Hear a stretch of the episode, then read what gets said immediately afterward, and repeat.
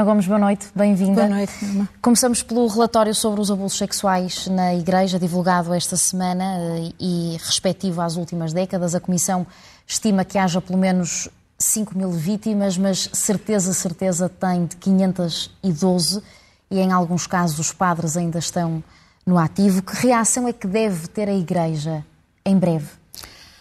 Sim, parece que há cerca de 100 padres ainda no ativo. E segundo a Comissão, que produziu este relatório eh, retratando uma realidade tão aterradora, eh, esta é apenas a ponta do iceberg. O que é que se pode fazer? Bom, antes de mais, eu acho que devemos louvar a Comissão que atuou. Foi a Igreja, tarde, mas, mas, mas que atuou a pedido da Igreja. Uhum. E, e a, a, forma como que escolheu para comunicar-nos a todos esta medonha realidade, eh, dando voz às vítimas, não sendo só números. O que é que se pode fazer? Antes de mais, ganhar consciência que isto não, não se trata apenas de, de lidar com com umas centenas eh, de tarados.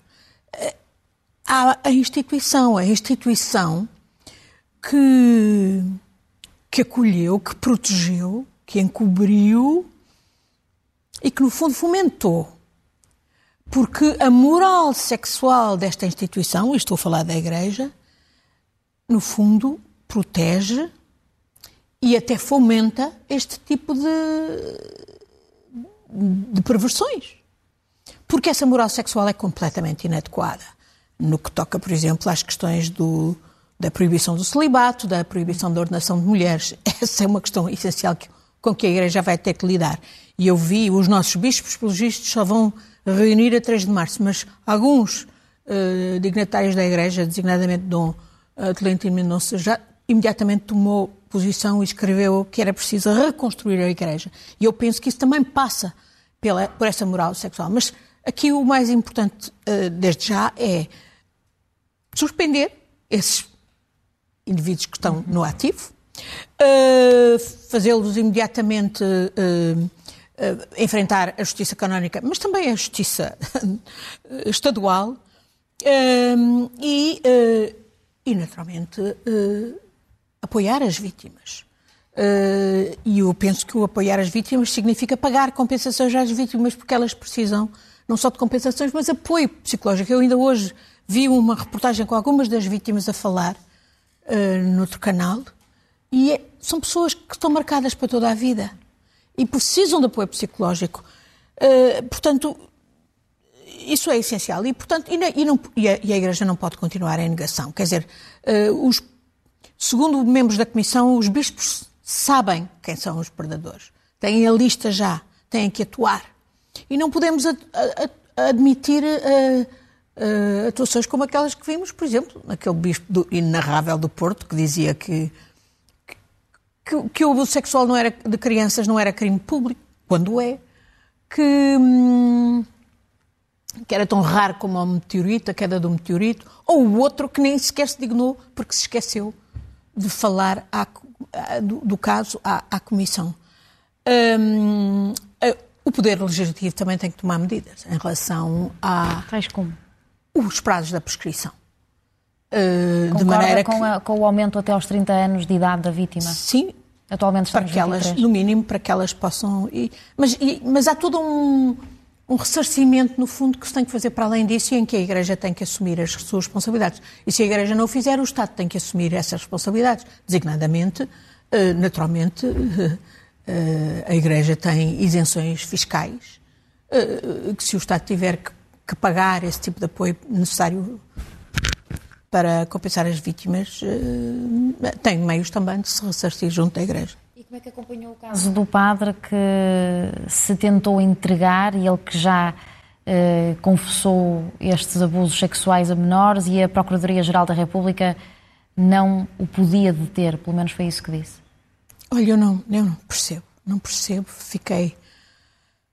Eu não sei se não dá para rir.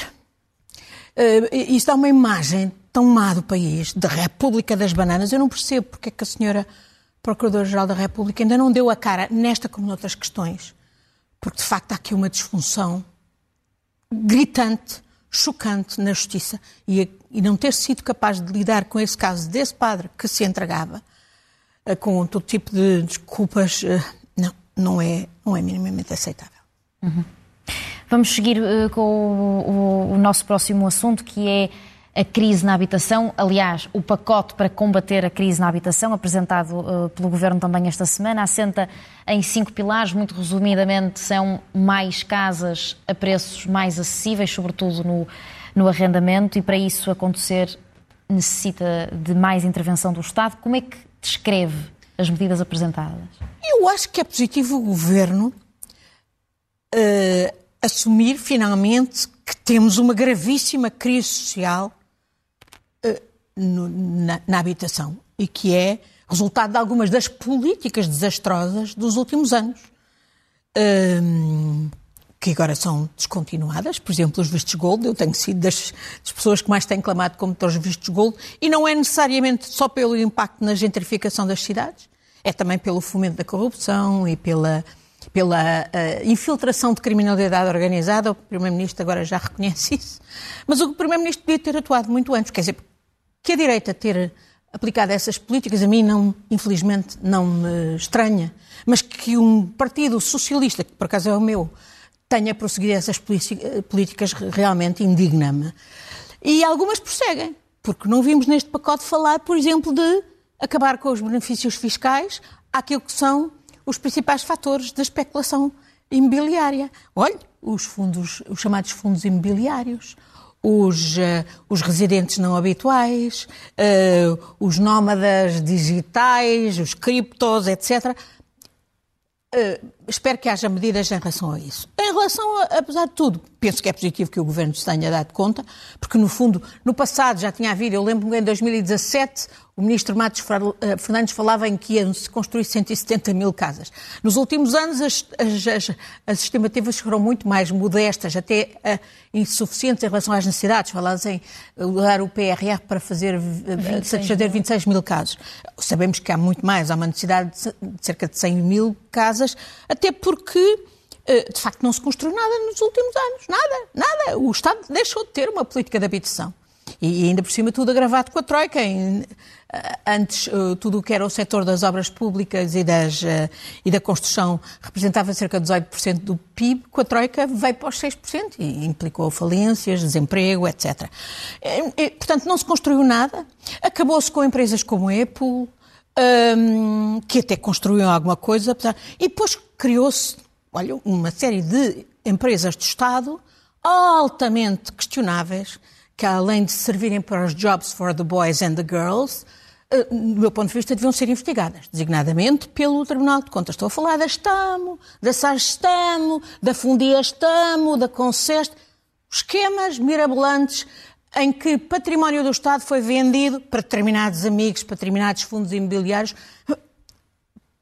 Património do Estado que seria muito importante, por exemplo, para pôr ao serviço da reabilitação uh, habitacional, terrenos que seriam importantes também para esse fim, etc. Uh, mas enfim, vamos ver. Uh, muito daquilo que foi anunciado é só ainda uh, um enunciado de intenções. o próprio Governo disse que ia pôr à discussão pública e à legislação que será necessária. Uhum. Vamos ver se as medidas que foram anunciadas se concretizam e algumas bastante polémicas. Eu imagino que a discussão pública vai ter muito impacto. E uma delas é precisamente o arrendamento coercivo das casas de volutas, não só as do Estado, dos proprietários privados também. Será praticável? Essa é uma das medidas que tem gerado mais controvérsia. Oh, Nelma, eu acho que seria praticável se o Estado não, não tivesse chegado ao estado em que está, não é? Do ponto de vista burocrático. E, e, e se houvesse alguma coerência. Hum, porque, obviamente, sabemos que estão aqui o direito a uma habitação digna, que está na, na, Constituição, e, por outro lado, o direito à propriedade. Há aí questões uh, fiscais. Eu não embarco uh, questões constitucionais, digamos, para dirimir. Eu não sou das que embarca naquela história de dizer que é o pré, que é Venezuela. Não. Acho que isso tem que ser dirimido. Mas confesso que tenho algumas dúvidas que um Estado, por exemplo, que até hoje não conseguiu sequer uh, identificar os terrenos, as florestas que estão aí sem limpeza, à mercê dos fogos, uh, para uh, assumir, digamos, a responsabilidade dos privados que não têm capacidade de, de, limpar esses terrenos. Se nem isso, tão básico, tão elementar, foi conseguido, tenho a maior das dúvidas que o esquema de, de, de, uh, arrendamento compulsivo ou coercivo de casas de volutas, qualquer que seja esse universo, que também não está nada definido, um, seja viável. Pago para ver. Aliás, também pago para ver, porque há uma tremenda contradição. Quer dizer, tivemos o atual Primeiro-Ministro, o atual Ministro das Finanças, a praticar políticas neoliberais nesta matéria, completamente neoliberais, designadamente como presidentes da Câmara de Lisboa, uh, por exemplo, promovendo o alojamento local, que foi importante a determinada altura. Eu percebo que é uma das medidas que precisa justamente ser contido neste momento nos grandes centros urbanos. E que isso pode ter impacto, de facto, no, no, na disponibilização para arrendamentos e para contenção dos preços. Mas, por exemplo, uh, conciliar estas medidas que aparentemente são interventivas da parte do Estado, designadamente uh, a tal ideia da, do arrendamento compulsivo de casas de volutas, com o ultraliberalismo de uh, abandonar os controlos camarários sobre o licenciamento. Isso preocupa? Muito. Aí partilho inteiramente das preocupações que já foram expressas, por exemplo, aqui pela uh, arquiteta Helena Roseta, por outros, o arquiteto Gonçalo Birno, outros arquitetos que, que, que dizem, quer dizer, não, uma coisa é agilizar o licenciamento e tornar as câmaras amigas, digamos, dos processos de licenciamento, não só cumprindo prazos, tendo plataformas que funcionem, plataformas online, há aí verdadeiros mamarrachos, verdadeiros horrores porque passam os técnicos do setor a submeter os projetos, mas desresponsabilizar as câmaras, isto então era a lei da selva. Era a lei da selva para os, para os pato bravos, nem pensar. E, isso é, e, portanto, olha, eu acho que isto ainda está tudo muito uh, no ar uhum. e, e, e, gostava era que o governo, de facto, se articulasse e ouvisse nesse processo de consulta pública aqueles que têm experiência e que têm soluções. Eu, eu olha, tenho aqui, fui hoje retomar um artigo que o arquiteto Augusto Vasco Costa um, eh, publicou o ano passado, no, no Publicará até numa modalidade de carta aberta ao Presidente da República. E o que é que ele falava? Ao primeiro, em que ele falava exatamente de uma, como é que se podia praticar uma política de habitação, eh, de construção de habitação digna e acessível para as classes médias, com políticas inclusivas, eh, portanto, para não criar guetos sociais, e de uma forma que fosse financeiramente sustentável. Porquê é que não ouvem as pessoas que sabem? Porquê que o governo não ouve as pessoas que sabem? E isto tem que ser, obviamente, trabalhado também com as câmaras. Quer dizer, não faz sentido. Se tem ultrapassadas. Mas, portanto, eu espero, apesar de tudo, eh, o reconhecimento que há uma grave crise, que esta é uma questão essencial, está aí e eu espero que não se desperdice o tempo. Ao mesmo, ao mesmo, do mesmo passo, também sei que isto não se vai resolver uh, do, do, do pé para a mão e que há, de facto, políticas designadamente fiscais, que podem ser muito mais, hum, digamos, hum, hum, conformadoras do mercado de arrendamento e que eu não penso que estejam ainda suficientemente exploradas pelo Governo naquilo que já anunciou em termos de benefícios e de, olha, por exemplo, aumentar dramaticamente os impostos, o IMI, etc., para quem não puser casas de volutas no mercado do arrendamento ou, em contrapartida, por exemplo, facilitar eh, a, a habitação jovem. Um, por exemplo, uh, obrigando desde logo os bancos a, a terem a modalidade de taxa fixa e com um, um teto, uh, facilitando o, os impostos, portanto, a, a redução de impostos uh, IMI, MT, etc., para os jovens, por exemplo, uh, favorecendo tudo o que seja. Uh, uh, por exemplo, residências universitárias, aquelas áreas onde sabemos que há imensa falta e, e que são realmente uh, em que o Estado pode fazer imensa diferença. Vamos avançar e não mudamos a 100% no assunto. Quero alertar para a necessidade de políticas públicas. O que é que urge? Bom, um, e nós ouvimos falar, por exemplo, agora uh, soubemos que as petrolíferas a nível mundial estão a ter lucros recordes, incluindo a nossa Galp, que teve cerca de 881 milhões de lucros, como nunca teve. Ao mesmo tempo, sabemos que as, as, uh, foi revelado que essas grandes empresas multinacionais uh, petrolíferas são os grandes responsáveis a gastar dinheiro para contrariar as políticas energéticas que fazem sentido de energias limpas e que, por exemplo, a nível europeu arranjaram um esquema de que fossem consideradas como limpas energias tipo nuclear, que não são limpas. E, e, e vimos o Estado anunciar que ia haver uh, imposição de impostos sobre lucros excessivos, por exemplo, para as petrolíferas e para outros setores que, que, que estão a ter lucros não obstante o grosso dos cidadãos estar a, a, a, ter, a sofrer as consequências da inflação, e, por exemplo, um dos setores é, obviamente, o do retalho e do retalho alimentar, uhum. e, e, é aí que nós não estamos a ver o Estado a intervir. Mas não é só. Uh, esta semana, por exemplo, tivemos uh, aquela aquela conversa televisionada entre o Primeiro-Ministro e o Presidente da República, com o Presidente da República aparentemente a dar uma aula uh, ou a fazer um exame ao, Primeiro-Ministro e à Ministra Mariana Vieira da Silva sobre a aplicação do PRR. Depois tivemos o, o relato que, acho que dentro de portas e fora do olhar das câmaras, uh, a conversa foi outra. Eu acho que estamos aqui a fazer uma grande, na, na aplicação do PRR, Há um grande enfoque no, na taxa de execução, quando o real, que é realmente importante, taxa de execução importa, mas muito mais, importa a qualidade do investimento. Se de facto eh, se é para, fazer as retundas do costume ou se é de facto para fazer investimento reprodutivo que efetivamente transforme o nosso, o nosso sistema produtivo como é necessário. Temos que acelerar, doutora Ana Gomes, e ficámos a saber este fim de semana recentemente que David Neilman, eh, para entrar no capital da TAP, foi com dinheiro que conseguiu através de um negócio já engendrado antes de entrar na companhia entre TAP e Airbus, uma compra e uma renovação da frota. Como é que acompanhou este caso? Não, meu, Há políticos é, envolvidos. É, é, a terceira vez que eu falo deste assunto aqui nas últimas semanas, né? é a terceira vez. E em que eu, eu tenho sempre utilizado aquela expressão do, para caracterizar esse negócio uhum. uh, de comprar o cão, que é TAP, com o pelo do cão. Uh, mas o que é mais escandaloso é que foi com conhecimento do governo que privatizou a TAP, o governo Passos Coelho Portas, uh, porque se sabe, e, e o Expresso esta semana, este fim de semana, detalha os elementos sobre isso, que o governo estava ao corrente e autorizou, no fundo, que essa troca de aviões se fizesse para a manter o dinheiro para pagar a TAP.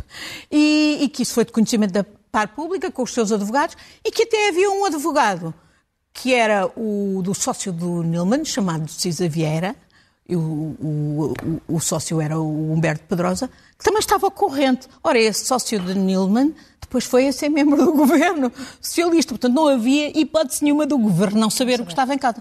E por isso eu quero regozijar-me aqui. Eu critiquei o PS por uh, ter alinhado na comissão de inquérito e pondo-lhe um, um, travão em 2020. Eu disse que tinha que vir mais para trás, exatamente para investigar este negócio.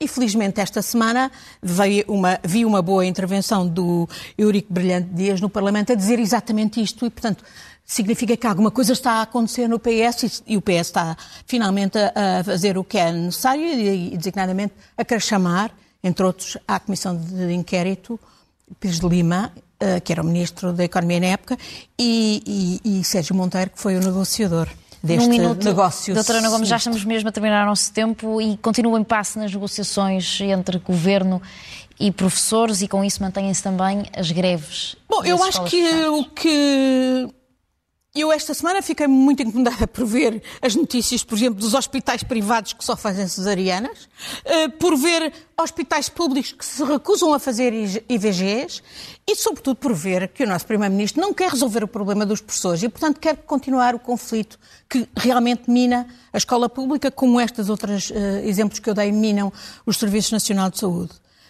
Um, preocupa-me muito isto, preocupa-me muito. Antes de terminarmos, eh, este é o seu último comentário, antes de se assinalar um ano de guerra na Ucrânia, o que é que quer destacar nesta altura?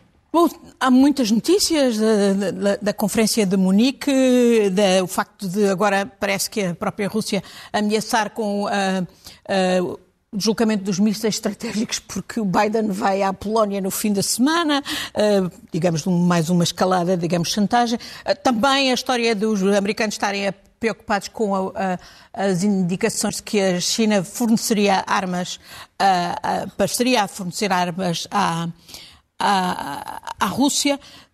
Uh, Para mim, o mais importante, de facto, eh, é uh, Borrell, nesta Conferência de Munique, ter apelado a que se deem todos os meios à, Rússia, à Ucrânia para derrotar a Rússia. Isso é essencial. Aparentemente, até pelas dissensões dentro da própria Rússia, por exemplo, que vemos entre lá o, o, apoiante de Putin, Prigozhin, e o próprio Ministério da Defesa, mostra que há, um, há uma real possibilidade de, com os devidos meios, a Ucrânia poder rapidamente acabar com a guerra, o que supõe uhum. uh, derrotar. E eu gostei muito, em particular, de ver o que disse a Primeira-Ministra da, da Finlândia nesta Conferência de Munique, chamando a atenção que a Europa errou ao não atuar em relação à Crimeia e isso foi, no fundo, o que deu o sinal em 2014. à Rússia de que agora podiam fazer esta uh, invasão da Ucrânia. Nota final? Nota final. Para... Ah, não, deixe-me só falar. Eu, eu, esta semana, fiquei estarrecida com o comunicado que o PCP emitiu, que Putin, o criminoso de guerra Putin, não escreveria mais e de forma mais abjeta. Uh, e acho que o PCP continua a fazer tudo para se extinguir com este comunicado. Nota final, gostava de fazer referência à ida do nosso Primeiro-Ministro a Addis Abeba, à Cimeira da União Africana, às notícias, a referência que fez ao Pacto das Migrações, das Asilo e Imigrações da União Europeia e designadamente àquilo que nele falta, que é justamente, entre outras coisas, mas sobretudo, vias legais e seguras, para que os, migrantes eh, possam vir e que haja regulação e não sejam as redes de traficantes a fazer a regulação. Acho muito significativo que o Primeiro-Ministro lá tenha ido e parece-me, vejo nisto, mais um passo para, digamos, a sua, hum, a, sua, a demonstração de que ele pode ser muito útil à Europa. Para mim, este é mais um sinal. Não, não vejo que seja no plano bilateral. Já está a marcar posição, é isso? Exatamente, acho que é bom que nós nos preparemos para que em, em 24 vamos ter eleições e não me estou a referir apenas às europeias. Estou-me a referir a legislativos, porque eu acho que isto é sinal de que o Primeiro-Ministro não desistiu da ideia de ser aquilo que pode ser muito útil à Europa num, num papel-chave, e é por isso que ele foi neste momento à Addis Abeba. Isto não serve uma agenda nacional, na minha opinião, serve uma agenda europeia, sem dúvida. E bem. Doutora Ana Gomes, muito obrigada e até para a semana. Fazemos uma, agora uma curta pausa no Jornal de Domingo. Fique connosco, até já.